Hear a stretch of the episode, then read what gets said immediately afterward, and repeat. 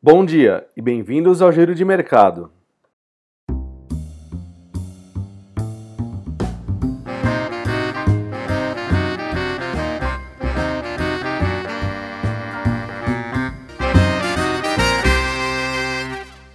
O Ibovespa fechou em alta nesta quinta-feira, num pregão marcado por muita volatilidade diante da ansiedade dos investidores por notícias sobre o pacote de estímulos lá nos Estados Unidos.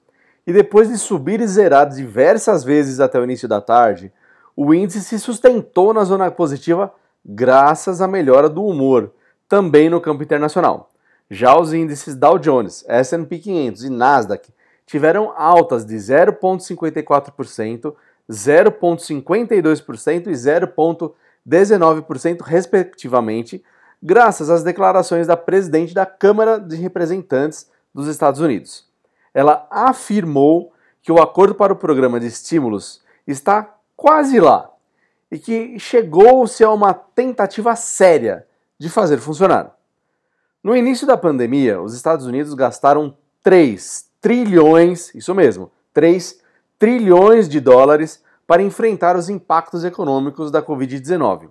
Nas últimas semanas, o governo de Donald Trump apresentou propostas de liberar mais 1,9 trilhão de dólares desta vez.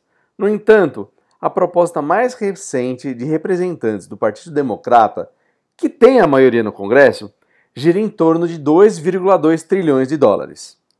Com a novidade, o Ibovespa subiu 1,36% e fechou nos 101.917 pontos, seu maior patamar de fechamento desde o dia 1 de setembro.